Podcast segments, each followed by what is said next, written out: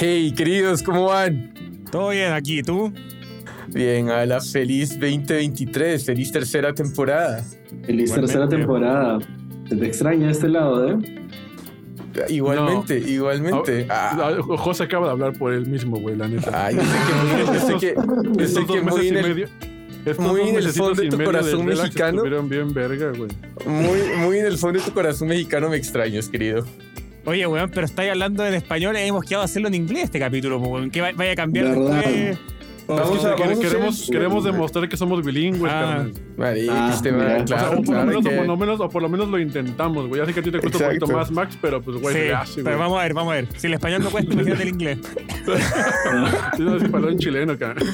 Pero bueno, no, gente, en verdad, Bienvenidos a la tercera temporada de 8000 kilómetros. Muchísimas gracias a todas aquellas personas que nos estuvieron escuchando eh, por las vacaciones, que nos estuvieron escribiendo por las vacaciones. Agradecemos los mensajes, una chimba, se los agradecemos. Y nada, esta tercera temporada va a llegar igual con nuevos invitados, eh, va a llegar con, con más temas, con la industria musical está cambiando de una manera muy interesante, entonces queremos indagar en diferentes aspectos. Al igual, vamos a seguir con el SOAE para que vayan y revisen más recomendaciones musicales al final de cada mes.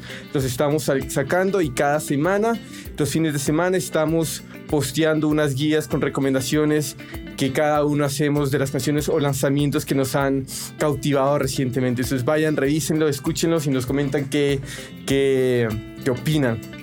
Pero bueno, como para ir llamándose en el asunto, este, este episodio lo vamos a grabar en inglés.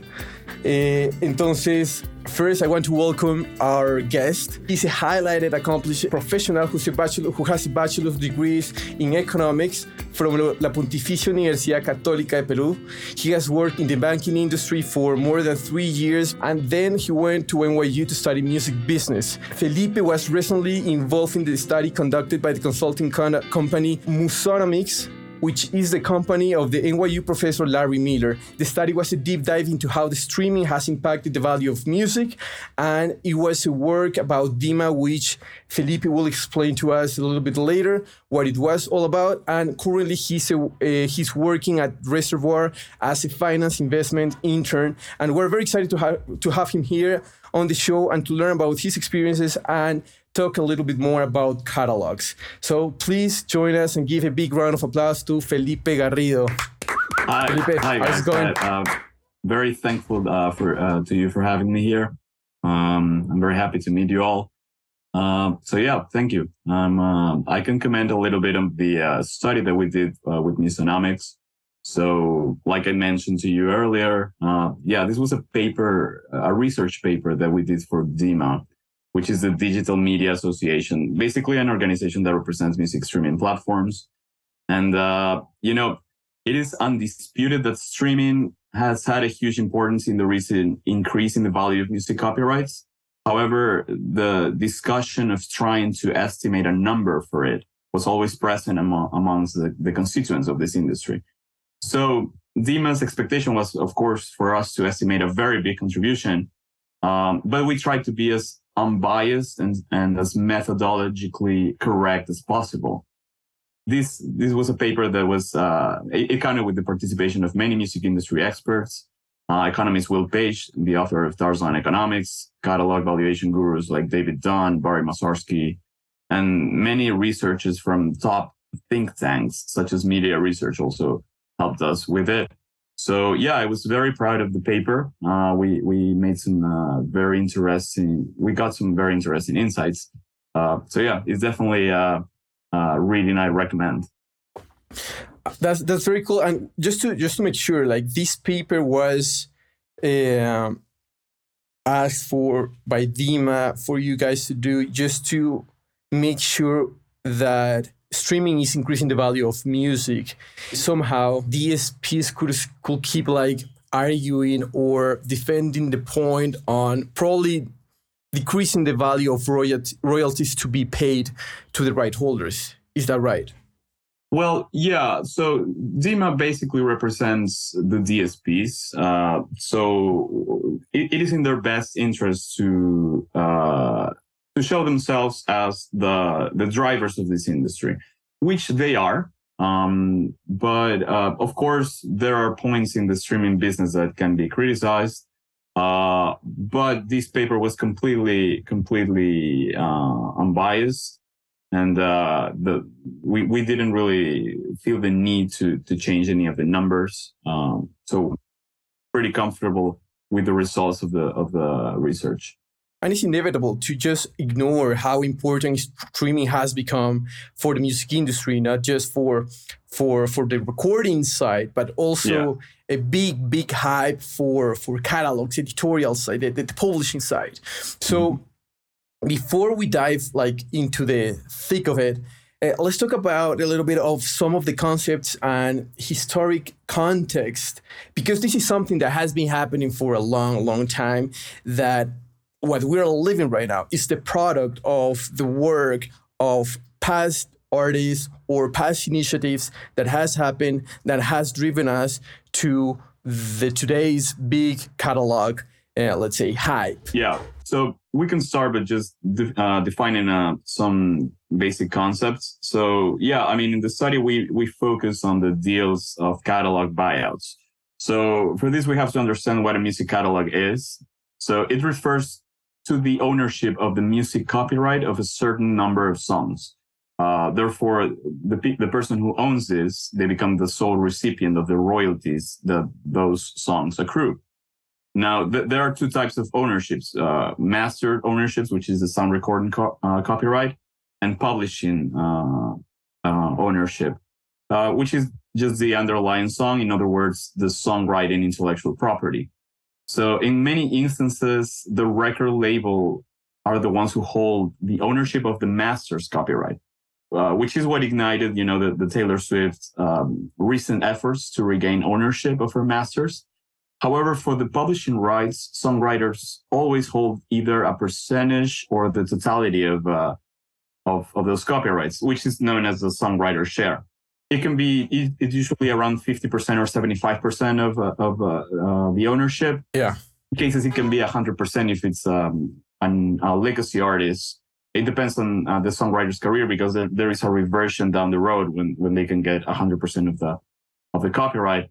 Um, so it also depends on the contractual provisions of the publishing deals that they may have gotten previously. So these catalogs are being valued as financial assets now and as such, they have started to be traded or sold by copyright holders to different parties in the music industry. Uh, in order to do this, what most professionals do is create a predictive model that intends to foresee the future performance of a catalog, as to realize what the future cash flow from the ownership of it would render. Uh, bringing those future cash flows to present value using an investor adequate cost of capital which at the time I've seen it oscillates around 8% in the industry. Mm-hmm. But don't quote me on that. Mm-hmm. allows buyers to um, and sellers to set a price for these catalogs. So the realized price after the transaction is often expressed in terms of a financial multiple. Yeah, uh, okay. Is expressed over the net revenue uh, that the catalog earns. This net revenue is, uh, in the case of uh, sound recording copyrights, is referred uh, to as the net label share or NLS. and publishing copyrights is referred to as a net publishing share or NPS. So, for example, if a music publishing catalog earns an average of $100,000 in one year, um, you take the average of, of the last five years, for example, um, these $100,000 would be the NPS. Now, if someone buys this catalog for a million dollars, uh, it means it is being bought by 10 times the NPS. So in the mm-hmm. final yeah. markets, it is expressed that the music catalog was sold using a multiple, multiple of 10 times NPS. So we focused on these multiples in the, in the article that we wrote in the research. And we tried to correlate the multiples to the streaming revenues, try to control for other variables. And uh, so, yeah, this is basically what we have to understand. And you know about the history of it, I, I just wanted to touch on some uh, interesting anecdotes. There, there is, for example, the I mean, the value of music copyrights is not really a new concept. Uh, there is the story of Paul McCartney, who's well known for owning many music catalogs. His publishing company MPL owns over 25,000 compositions, including Buddy Holly's, Carl Perkins, and many other pop standards. Meaning that he's been doing what many businessmen like Merck Mercuriadis are doing now, Merck, Merck from Hipgnosis, you know?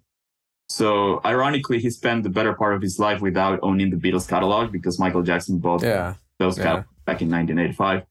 Uh, and then there was this whole thing that a, uh, Sony ATV took control of. But the thing is that the value of catalogs have, has always been known by by uh, industry leaders. The thing now is that the music industry is experiencing a sort of a boom. So a lot of people want to get into that. Um, and well, the other interesting anecdote is about um, David Bowie, who in the in 1997, I believe, he issued uh, the, what is called the Bowie bonds. Bond. This was a securitization of his royalties, which means he issued uh, a triple A rated bonds that were backed by the royalties of his music catalog. And uh, it was probably not the best time to do it because the industry uh, went through a little bit of a downturn. So the bonds did not really fail, but it was downgraded to double B minus by the time uh, it matured 10 years after in, in 2007. But I think it was, uh, Bowie uh, was a visionary by doing this. Um, so yeah, this is a thing that has been happening for a while, but recently, by the end of the 2010s, uh, specifically around 2018, I mean, there were some acquisitions here and there in the first half of the 2010s, but in 2018, the boom really started. Uh, huge names like Bob Dylan, Bruce Springsteen, Sting, Phil Collins, Shakira, Red Hot Chili Peppers have also. I, and, um, I mean, they are only the tip of the, a gigantic list of artists that are selling their catalogs. And not only legacy artists like them, but also we can talk about John Legend, Justin Timberlake, or more recently Justin Bieber, that was very well covered in media. Yeah. Um, and you know, there's a lot of reasons to do this. Some artists need the money. Some are looking to retire. Um, others are swooned by the tax benefits. You know, tax rates here in the US are significantly lower for capital gains than for royalty earnings So these deals have a lot of aspects to it. They're, they vary a lot. Some of them uh, sell a part of their catalogs. Some sell both masters and publishing. Some sells only a percentage of it. Some retain the right to, to have a say in, in what the, the in, in what uh, sources the catalog is being used. Um, so yeah, I mean, what is interesting is that the multiples have gone from 10 to 11 times in the early 2010s to 25 or even 30 times in now we know these multiples are even are starting to uh, reach up, reaching a plateau or even out. Uh, but the appetite for catalogs continues to be huge, and more and more bespoke investors are willing to take on higher risk now. So, uh, right now, as we speak, younger and younger artists are uh, being offered deals for this, and in a much wider genre uh, genre range. You know, some people are starting to get interested in urban music, hip hop, Latin reggaeton. I believe this is a fantastic opportunity. Now, now, now that you were like sharing a little bit of the history behind this, and we have seen that basically catalogs have been present through the entire music industry itself. It looks like, or it seems like, depending on the date, there that we have been seeing like boasts on how catalogs are like improving or like the sales are happening. For example, like the appearance of Napster, then in 2010, the appearance of all streaming platforms, and mm-hmm. just recently the appearance of COVID, like, like all these phenomenons that kind of shook and like all the music industry to like uh, we were like basically in chaos because yeah. no one didn't really didn't know what to do, how to survive, how to get money. Okay, like record labels are not selling records, streaming platforms are developing a new ways of monetizing your music. We cannot play live, we cannot perform live yet like all these catalogs have uh, have been like there always like in the back of our heads. Exactly. So it's like yeah. quite impressive. Yeah i think it's pretty interesting. I, I think that a, a bunch of events ha- have had to uh, align in order for this to happen. Uh, but it's a very very interesting phenomenon. And felipe you were you were talking just uh, before luis said this comment. You said times 30 which i think it's a huge number like times 30 NPS right? So um, yeah, I read the article. Time, hmm? Sorry, uh, times thirty would be like an outlier in our database. Yeah. The average for twenty for uh, 2021 or 2022 was around 25. But super interesting outliers. Yeah. But do, do you think that number is gonna like? Do you think it's it's it's it's it's a hard question, but do you think the number is fair, quote unquote, for nowadays, like given the state of the industry? Because times 25 means that you're expecting, like as an investor, you should be expecting 25 years of, of X revenue, like with some certainty, right? So exactly. I, don't, I, don't, know. I, I, I, wouldn't put my money in a times 25. Yeah. And I, and I work in the music business. So yeah, it is a very, a very um, uh, present discussion in the industry. Mm-hmm. A, a, lot of uh, opinions on it. Some people actually believe it's a bubble. Some people say it's overpriced. Mm-hmm. Uh, some uh, believe it's actually the result of the incentive investors have of trying to gamble, you know? So basically hoping for an asset to be more valuable than, than they are actually um, paying for and trying to lose a little bit in, uh, in many deals and win big in a yeah. few. So, uh, that is something that could also, uh, uh, be related to it. And I mean, I think further down the conversation, uh, we're going to touch on some of the reasons why this may, maybe happened. So maybe we can touch more on that uh, later on the discussion. But but yeah, I think I think that's a fair a fair point. Uh, Felipe, you also mentioned, or it was mentioned in the study, uh, lasting relevance as one of the primary factors that conditions acquisitions. I guess it's mainly because of like Max mentioned, you want to know if you're paying 25 times the price, okay? You want to know exactly that that is going to sustain over time. So I wondered if you could elaborate on that and explain to the audience how was lasting relevance categorized? How do you define lasting relevance for the audience, let's say, regarding catalogs? Right. Yeah. So this is um a thing that we we also wanted to discuss a little bit, or we can actually get into that to to to answer your question. So it has to do a lot with the context of um, why catalogs now are attractive to investors, and this has a lot to do with streaming. So at this point, we all know that streaming uh, is driving the increase of revenues in the music industry. Um, we know that um, 65% of the industry revenues come from streaming and then more than half of the of the publishing revenues come from streaming as well. So, okay, this has brought resilience to the music industry. This has brought um, certain money to the music industry. But what, what is more important, and is related to the question that you were asking, is that uh, streaming actually is guaranteeing that the copyright holders make money and uh, in a very certain and stable way because now consumers are once again willing to pay for music. And because catalog music has proved to, to account for over 66% of the music listened on streaming platforms. So this means that music that is older than 18 months is the, uh, the, the highest percentage of what drives the streaming growth. So the implication of this translates into a smoothing of the decay curve of catalogs. So yeah usually music after its release, uh, it reaches a peak in sales and then it descends and stabilizes. With streaming, this descent towards a stable point happens more slowly, and the convergence towards a stable point happens in a higher level than before. The reason why this happens is because streaming provides a stronger longevity for music. The presence in playlists and recommendation features have a dynamic that in the physical era, we didn't have that. A person would buy a CD or a vinyl and they would have to uh, buy this this item again to to have growth. Um, I mean, a consumer would never buy a CD or a vinyl again. So growth would only come from new listeners. With streaming economics, it's different. The scale has an exponential effect that perdures over time, and the trajectory of a catalog becomes way more attractive in the long run.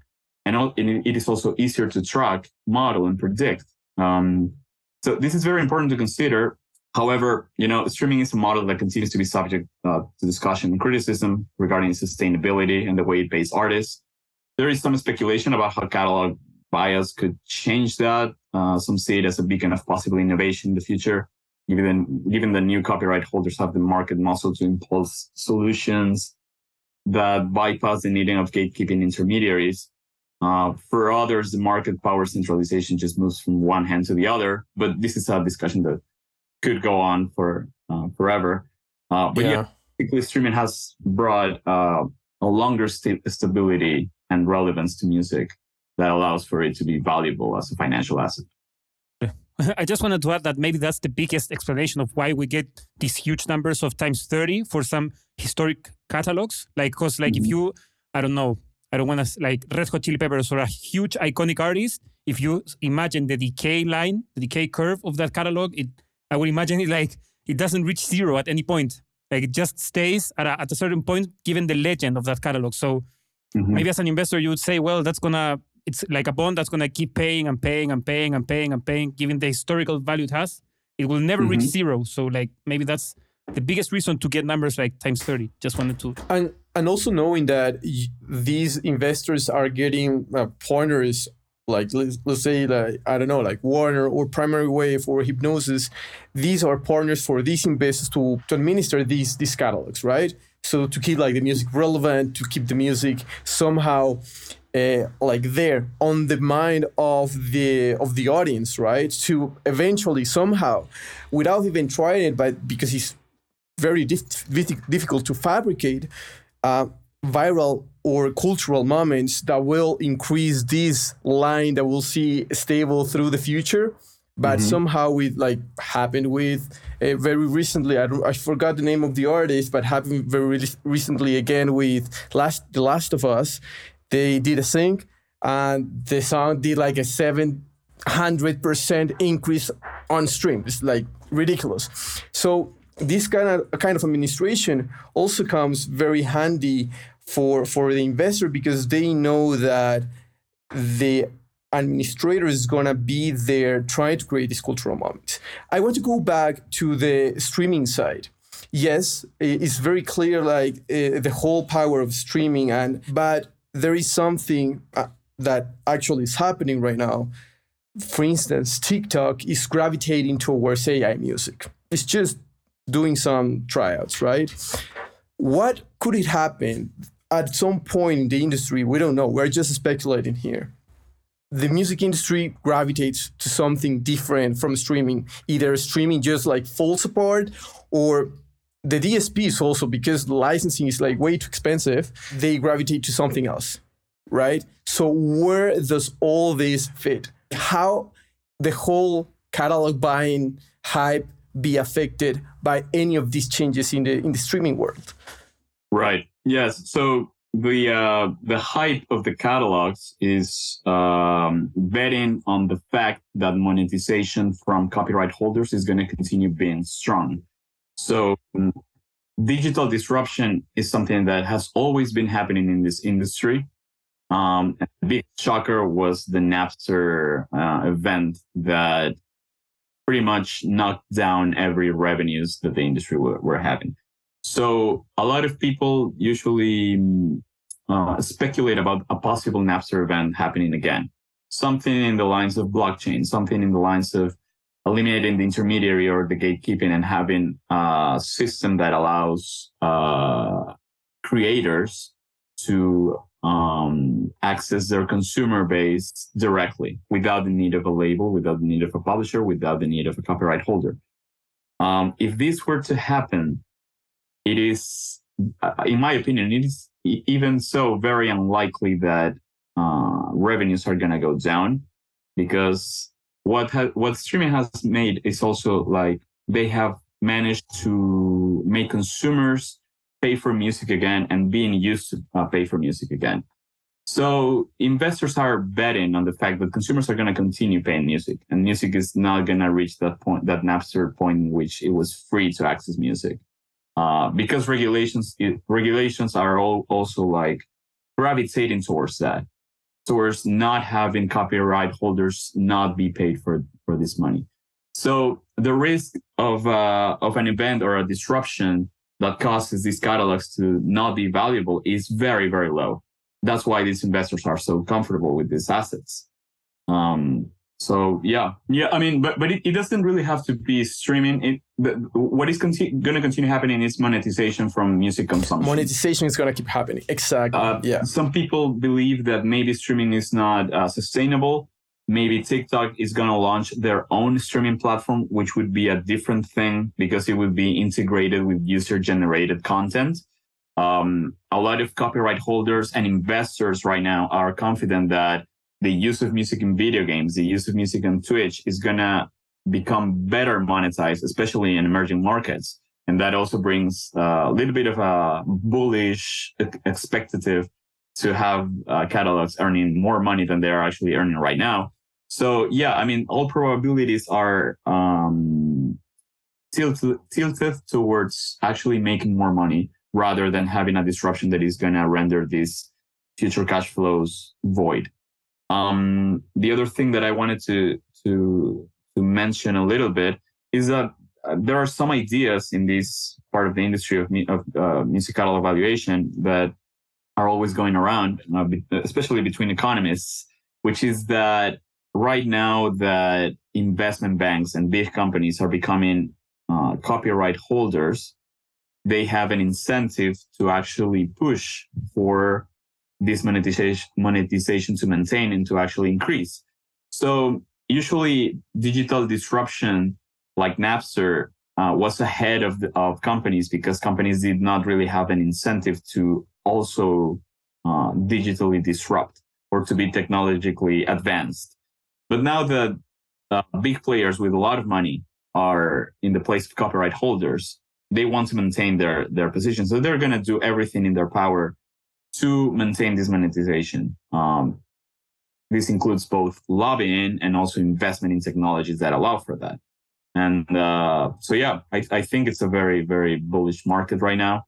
And this is what also relates to the other factors that made uh, catalogs attractive to investors that I wanted to touch on a little bit. So, like I mentioned before, the stability of streaming revenues allows for investors to have confidence that these cash flows are going to be certain. That's why these music catalogs are usually seen as fixed income assets, uh, which are similar to a bond, basically. And uh, and also the fact that, which is very important, that these revenues have low correlation to the economy. So what happened, for example, with COVID, um, you know, the live part of uh, of the music industry was very much affected, but the biggest percentage of the revenues were from streaming, and streaming, I mean, it continued going during COVID.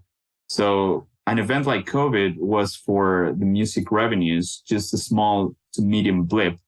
So this makes the asset quite attractive because you can really rely on it not being related to the economy.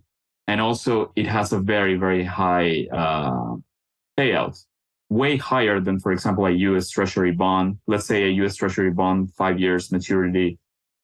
Uh, music catalog can have double the yield of that bond. So this is a fantastic, um, I mean, it's a fa- truly a fantastic asset for investors.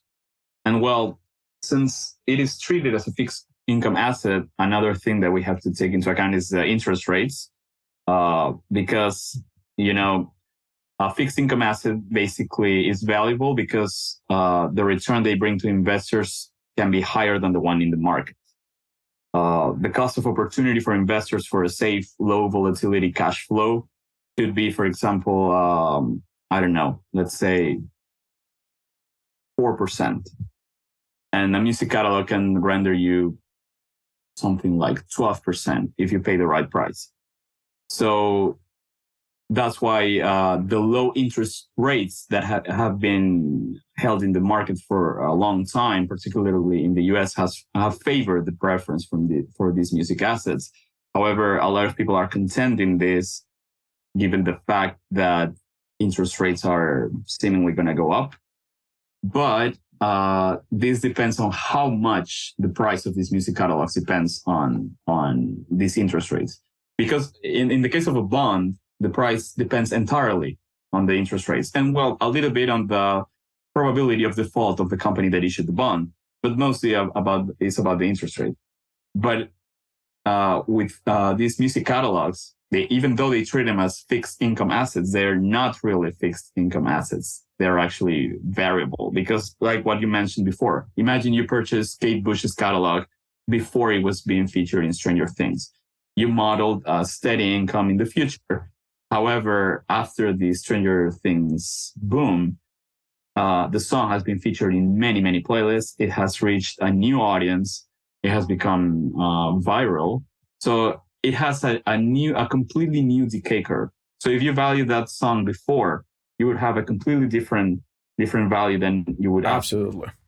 So this proves that this is not really a fixed income asset. This is a variable asset, right?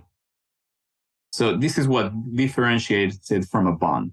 Even though um, if this doesn't happen, if it continues to be stable, it just it, it acts the same as a bond. So investors are still going to be drawn to it for hedging, for diversifying portfolios, etc. Man, you have answered like 20 questions I've had along the podcast, like in three seasons. I swear, like I've always asked like the difference between like a bond and, the, and a catalog, and finally, like I think we're getting to those. so it's it's it's amazing. Um, still though, I, I wanted to ask like, um, even though I understand the argument that it should not be treated as a fixed income asset, it still should be very sensible to the interest rates, right? Because like the Kate Bush example, I think, or uh, like treating a music catalog as a variable income asset should be the exception, not the rule.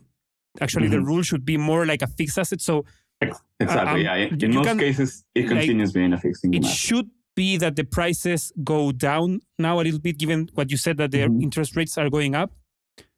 Like uh, uh, that's what I think. I don't know if I'm, i might be wrong or not. That's one thing, and I, and the other thing is I want you, like, if you can touch a little bit more on because you were talking to us behind the scenes before we start recording that you have worked a lot in like models of like valuing catalogs and i'm super interested into that and like go as sophisticated as you can because like i think for many people out there including me it's like oh it's like a bond you just discount the the the, the future cash flow by a by an interest rate so what else goes into that valuation okay. of catalog if you can if you can go and go as sophisticated as possible like f- complete freedom for nerdiness yeah. yeah no of course of course uh, so uh, going to the first part that you asked about, I, I agree. I agree that interest rates have have a very very important um, effect on the price specifically, which is price has a little bit stabilized. The multiples, like I mentioned, have yeah. reached. So some people mentioned that it may go a little lower. I don't know how low they're gonna go because aside from interest rates, they also these multiples also depend on the on the demand that these that these catalogs have, and the catalogs are finite. Um, you know, you only have a specific number of catalogs. Yeah. A lot of people say they're gonna run out eventually. I don't know about that, but like the most valuable and secure ones are gonna run out eventually. So they become more valuable, especially if you're a, a holding that already has like a huge number of catalogs. So so yeah, the price is definitely affected by interest rates, but we'll see how how low how much go. I don't think they will go that low because the appetite is still there. So yeah, that that's about the first part that you mentioned. And the second part, well, yeah, the, these models are um, are very sophisticated models. What we try to do is to predict how the the uh, future cash flows are gonna uh, continue. So for this, what we use is public data on Nielsen or uh, other sources that tell us how a specific song is uh, performing in the charts, performing in uh, different formats of consumption, physical, streaming, airplay, everything.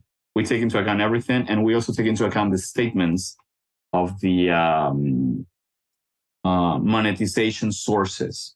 So this can be the publishers, the labels, the um, distributors, uh, Sirius XM, ONErpm. They also give us the, the, statements if the song is being distributed through that. Uh, we also get the statements from PROs. So we get everything, everything that uh, the song makes all over the world. And uh, what we do is to try to uh, model the trend of the song based also in the um, maturity of the song and the point in the decay curve. So we have different decay curves for different genres, for different uh, artists, for different artists in different moments of, of their life, for different consumer profiles. And to build decay curves, we take into account um, models that are brought from um, that can be uh, bought from other investment banks on how the industry, the entertainment industry, is going to continue uh, whether it's, uh, it's or not to be uh, an uplift in the industry. So what we do with this is to try to create a bunch of scenarios. a pessimistic scenario, the most probable scenario, and an optimistic scenario. And this gives us the wiggle room for uh, negotiating. Perfect. Basically, that's that's the process we we go through. It's gathering a lot of metadata, putting them into statistical models to predict that take into account macroeconomic factors, industry factors, and specific factors of the catalog. And uh, and yeah, then it's all negotiation. That's amazing, man. I, I don't want to sound simplistic, but so it's it's all about how you uh, build this decay curve mainly. That's yes. what's mainly all about. So yes, I, I wanted to understand. Amazing, amazing. Mm-hmm. Yeah. Hear, hear, hearing all this makes me wonder, for example, with all these models that you have run and all these like different case scenarios based on actual data on different catalogs of music. Mm-hmm. What would you say? Maybe it's a stupid question, but I want to ask you because I'm actually curious about like your opinion. Mm-hmm. What would you say is the optimistic or the utopic music catalog that you would be like, okay, you should invest in this catalog because it needs to have this, this, this, and that. Like it needs to be proven that it's gonna be like making you get like money, like revenue income f- through a period of time, but at the same time, it might be potentially viral or like this kind of stuff, for example. Yeah, I know, I know what you mean. So like you, you want to know like indicators that a catalog is going to be valuable that you can spot right right at the at the well to be honest it has a lot to do with the um, intuition that the people who brought who bring us the deals have they know the industry pretty well um, we also try to look into trending on tiktok trending on different markets trending on video games uh, recent sync licensing uh, that kind of stuff. But at the moment, we are not looking at um, a sophisticated approach that we would like, uh, because you know this is a growing a growing part of the industry. As it grows, I do foresee that we're gonna get much more much more stronger stronger models. So what I would uh, love to do, for example, uh, would be to take into account characteristics of the catalog, of the music compositions, characteristics of the songs that you can actually foresee, okay, this is going to be viral or this is going to be featured in a, in a movie because right now movies are using songs with these specific uh, features or songs by this specific type of artists. But this is all, uh, it, it is really, really hard to predict. Uh, it depends on virality, depends on yeah. factors that you cannot really put your finger on but we really want to work on making it as confident as possible. Um, so yeah, hopefully in a few years I will have a much clearer answer for your question. But yeah, it was, in, it was in the in the future. I'm gonna be expecting like, hey, Luis, buy this catalog. I'm like, just, just, yeah. just press the button and be like, okay, that will be already I'm too gonna late. be saving millions in case. Just, uh, Uh-huh. I'm just gonna wait your text. yeah, of course. I'm down for that. so yeah, you know, one thing I, I wanted to touch on um, was the I mean, one thing that has been in the media recently is not only the the selling of these catalogs, but what investment banks do with these deals. Um, so because these are secure, stable, predictable assets, uh, they are also great candidates for securitization, which is what David Bowie did, right? But David Bowie did it only with his catalog. Um, right now, what is happening is that investment banks are, are drawn to this market uh, because uh, securitization allows an investment bank to get very cheap funding. So uh, let me explain. It, it is very similar to what happened with the mortgage-backed securities. That the idea is that you repackage a million of mortgage into uh, mortgages into bonds, and you get the money from it today. So it's future money that you get today. It's in the form of debt uh, because it, you know you have to repay through the cash flows. Uh, but it's it's a great opportunity for investors to get a lot of money to invest in other things. So what has happened recently, uh, I mean, you know, many constituents of the recent catalog deals have already got into these kind of transactions because it's usually a partnership between an investment bank and a music company. Music company could be a label or a publisher or some other form of uh, of music company like Hipgnosis, which is not really a label or a publisher. It's more they call themselves a song fund, which is an interesting concept that we can touch on a little bit later. But yeah, the, the things that I wanted to bring to the table were the the recent transactions that have done this. Uh, the most notorious are uh, the one from KKR, which is an investment fund that by the end of 2021, they bought $1.1 billion worth of music rights from Kobalt and used them to issue a bond. They didn't use the whole uh, catalog. They used only a part. And they issued a bond of $700 million. These bonds were backed by music from The Weeknd, Stevie Nicks, Childish Gambino, and many more artists. And in a similar fashion, Apollo Global Management, uh, which is a finance giant, sold a $1.65 billion bond backed by Concord's own music catalogs. Northleaf Capital also did the same. They issued an asset-backed security, which is another name for a bond, worth 300 millions of dollars, uh, using Spirit's ownership uh, of catalogs. Spirit is another publishing company here in the States. And uh, finally, of course, Hipgnosis could not be left out. They, um, you know, through the investment partnership with Blackstone, they issued uh, in 2022, I believe, a royalty-backed security price in 222 million dollars. And of course, all of these structured debt notes are rated at the highest investment grade. They are all AAA because they are so secure.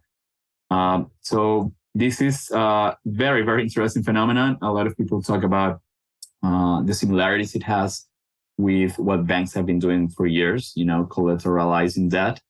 Um, but yeah, this also uh, links up with why really banks are getting into these deals, right? So institutional investors have a huge stake in these deals. In, in most asset purchase agreements for acquisitions, investment banks partner with labels, publishers, like I mentioned. Uh, so what we have to keep in mind here is that investment banks have a different line of business than that of those music companies. Uh, they, for an investment bank, their line of business is to create value in time by dealing with financial assets. So it's it's basically a money business. So following the financial axiom that money is worth more today than tomorrow, uh, it is very safe to say that incentives are placed for financial institutions to realize those earnings today. That's why securitization exists. And well, of course, it reduces funding costs. It diminishes the cost of opportunity. And in the case of the rare cases like imagine Kate Bush catalog again, it could actually render capital gains if the asset ends up being worth more in, in the future. So financial institutions are captivated by these by these characteristics, um, and that's why they are into this market the um, the incentives for a publisher or a label are a little bit different though oh I, I, just see your i wanted to understand a little bit more how is that relationship between the investor and and the, the publishing uh, company or the label because mm-hmm. i remember uh, the first time we talked about it like when we were talking about the episode was that uh, probably this kind of relationship is goes a little bit beyond the label or the publisher being just the administrator mm-hmm. right yes they like and we are just like like guessing here right but mm-hmm. they probably have another financial incentive because otherwise and i'm quoting you here it would be only like another label or another publisher kind of representation it wouldn't be yeah. any kind of different there exactly. so uh, like, can, can you uh, expand a little bit more on that? Yeah, I mean, uh, to answer your question, I wanted to go into uh, what makes publishers and labels go into this market as well. So, for them, owning um, uh, music copyright is not just a financial decision; it is also an operating one because the music company's line of business is actually the administration of music, and that's what they are good in. Uh, that's what they do, right? Uh, so, particularly for publishers, uh, their line of business is owning a percentage of the royalties. Uh, and as it is most common lately, uh, what they sign the most are co-publishing agreements, mm-hmm. which is they manage the, uh, the, the, the publishing catalog and they get a fee from it. Um, these are the the types of deals that have been more common in the recent years, but this is not really that much of a sustainable business in the long run. That's why a lot of publishers are actually thinking, okay, we have to do what um, Hipgnosis is doing and becoming a song fund rather than a publisher and start getting catalogs. So becoming the sole owner of the music catalog increases the incentive of an administrator to do the best job possible placing the catalogs in outlets uh, that propel the revenue, right? Like streaming playlists or trend content or sync licensing. So, like I said before, uh, these assets owned by a music company are not just financial assets, but but operating assets. So, the goal is to of these modern companies is to manage a large catalog that maintains the value in time, remains relevant, and guarantees the company's sustainability in the long run, while the company continues to foster the creation of new songs, new music, new talents. And it even gives room for spaces in which old catalog can be remixed, interpolated, covered, or referenced by new music. And this creates synergies in the long run. So a large enough catalog places the company in a very advantageous position, uh, also with negotiation with streaming platforms. This is something that Mercury talks a, uh, a, lot about. It leverages um, his his idea that it, I mean, that he actually works in benefit of all songwriters and, you know, this is reshaping the way these companies do business in the way that they are becoming more of a song fund rather than a, than a publisher. So in the partnerships that happen between labels or publishers and investment banks, there is a symbiotic partnership, right? They need each other. The labels and publishers need the investment bank because they need the capital. They need to raise capital fast for, for these acquisitions and the investment banks need someone to administer the uh, the catalog, right? So they, that's why they need each other. Yeah. So, like you mentioned, just administering would be uh, would be the same as continue being just a publisher or just a, a signer of a co-pub deal. Uh, so yeah, you mentioned they need an incentive. That's why this is um, we don't really have the uh, detail of this because these deals are highly confidential but it is yeah. safe to say that they share um, ownership. And of course, there is a negotiation between them of how much this ownership. In some cases, KKR, like like the KKR uh, deal that I mentioned, KKR bought the entirety of uh, of Kobalt's catalog. In some other cases, like for example, John Legend's catalog, uh, which was very recent, it was actually um, public knowledge that the catalog purchase was split 50 50% between KKR and BMG. So this was different from Kobalt. The KKR bought the whole thing. So it varies uh, depending on the deal. I, I see you have your. Uh, yeah. and, and naturally flowing also like just to start like wrapping up things like very recently there was a, a conversation or a news basically but because scott cohen which was the founder of the what we know today the orchard uh. He resigned to his to his job in 2022 as like innovator director blah blah blah of Warner, but now he has his new company called Jukebox, right? Mm-hmm. And what he is planning to do is to allow retail investors to get access to, mm, let's say, buy catalog. Like you, Max, as Max, can buy I don't know music Max from Max Martin or or Avicii. Avicii you know predictable. as, as so so i wanted i wanted to to to know uh, your thoughts about it. Like and also like you guys like would you guys buy uh, a catalog? Like as like a natural person would you buy music from your favorite artist? But as an investment yeah like, let's consider yes i'm a fan. But also like we're dealing here with money right? So uh, i want this capital to grow over the future. So what are your thoughts first felipe Yes, uh, I think it's a very, very interesting possibility. I think it's going to be further down the future. I don't think we are there yet. Uh, the reason why is because, you know, this, the companies doing these deals right now are so big and they are so confidential in what they're doing. Uh, and they want their interest just in that that it's going to take a while for to develop a business model that allows people to actually invest because it would it would take the initiative of a financial institution to do it. Uh so but i think it's a great uh, i mean it would be great. I would love to buy a, percent catalog. And that's something that i talk about with people all the time you know? Even my roommates i mean i have two roommates. One of them is also in the music industry and the other one's a doctor and the one who's a doctor, he always tells me, I, I don't understand why I can't buy just a share of catalog. I mean, I, I, um, I have the money to invest and I want to invest in music, why why I'm not allowed to do that. Uh, and you know that there were some initiatives with NFTs that were trying to do this. You know, like mm-hmm, mm-hmm. Opulous, I did. I remember Opulous tried to do it with City Baby.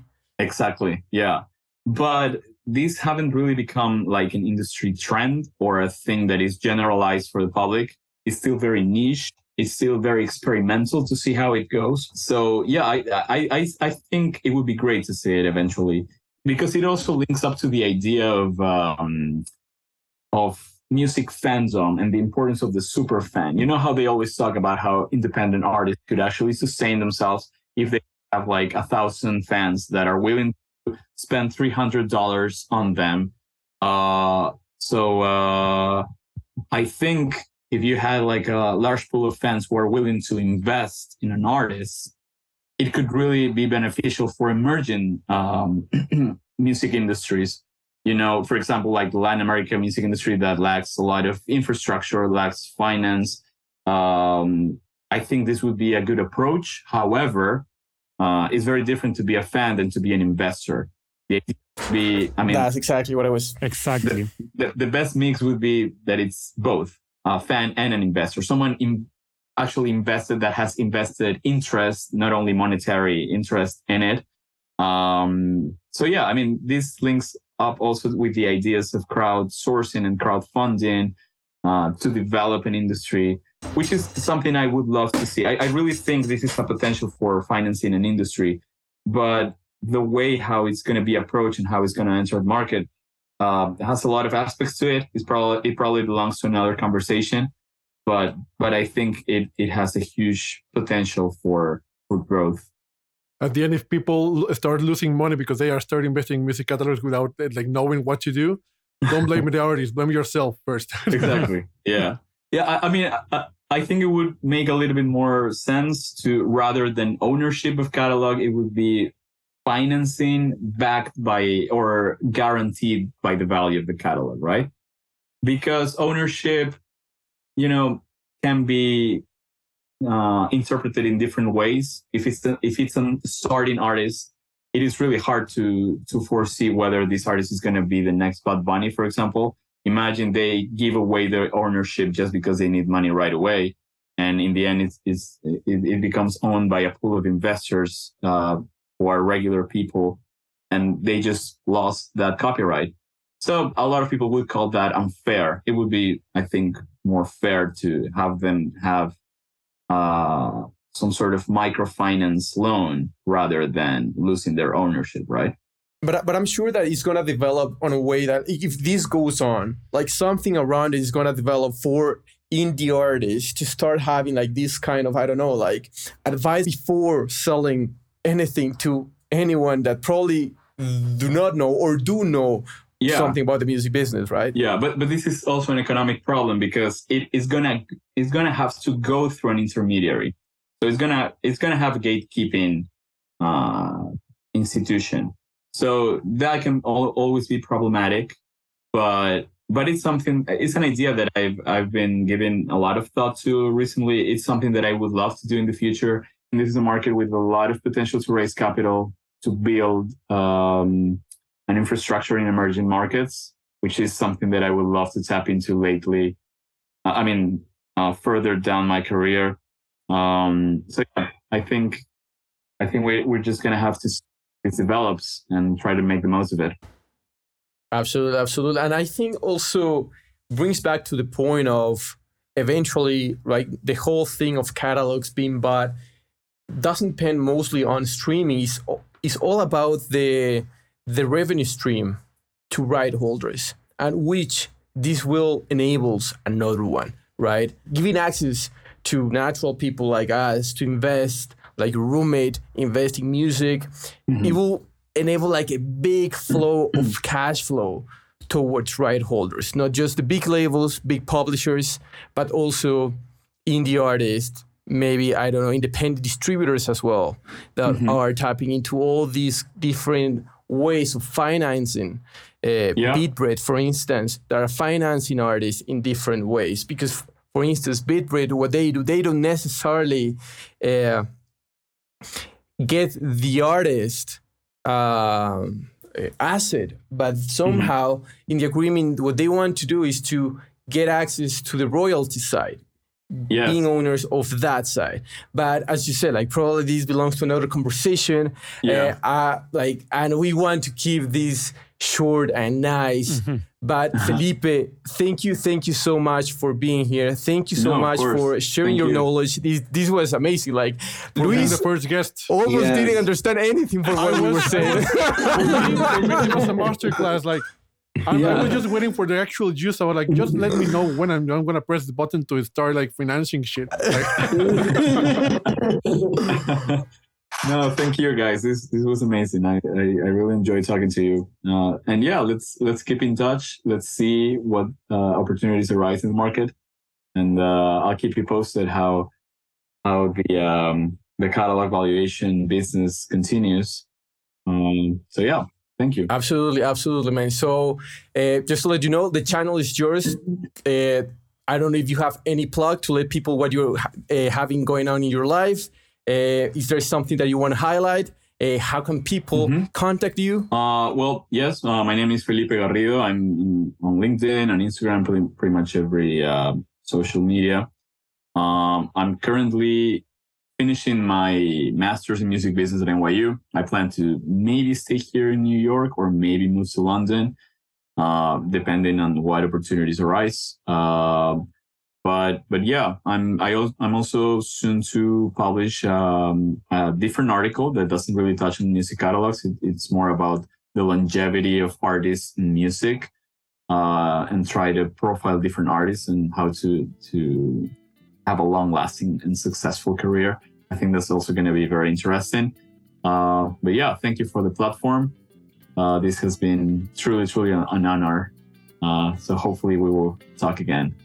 People, uh, you heard it here. Welcome to another uh, season of 8,000 kilometers. We'll have more more guests. As Felipe said, mentioned, he mentioned about Spirit Music. Yes, we'll have the CEO of Spirit Music here, Spirit Music for Latino. We're gonna talk about data also this month. We're gonna talk about we're, we're gonna we're gonna witness how Max's music taste is gonna improve yeah. bit by bit, and, and and how Jose how Jose start like digging a little for bit free. deeper into different genres as well. Oh, oh, I, I always receive one for free, you know, always, always, always one for free. You, you, you know, we're gonna, we're gonna like this 2023. We're gonna get a Max Jose fired, no. to get no. we're gonna get Jose to at least 20 genres, 20 different genres that doesn't involve reggaeton or something like that. Music that's not in four fourths, and it's like and it's not like with tumbado or something. You know? but anyway, beautiful people, we'll see you next week. Welcome again, season three. We'll see you next week. Bye bye. Bye bye. Hey, si ya llegaste hasta acá, muchas gracias por escucharnos. No te olvides de seguirnos en Spotify, Apple Music, Pandora o la plataforma digital que sea de tu preferencia. Si te gustó el capítulo, si te gusta el podcast, no olvides recomendarnos a tu grupo de amigos, colegas. Es la mejor manera y la manera más orgánica de que sigamos creciendo esta comunidad. También nos puedes encontrar en Instagram, Facebook, YouTube como 8000 kilómetros podcast y cualquier comentario, duda, sugerencia para mejorar el podcast es más que bienvenida. Nos vemos en el siguiente episodio.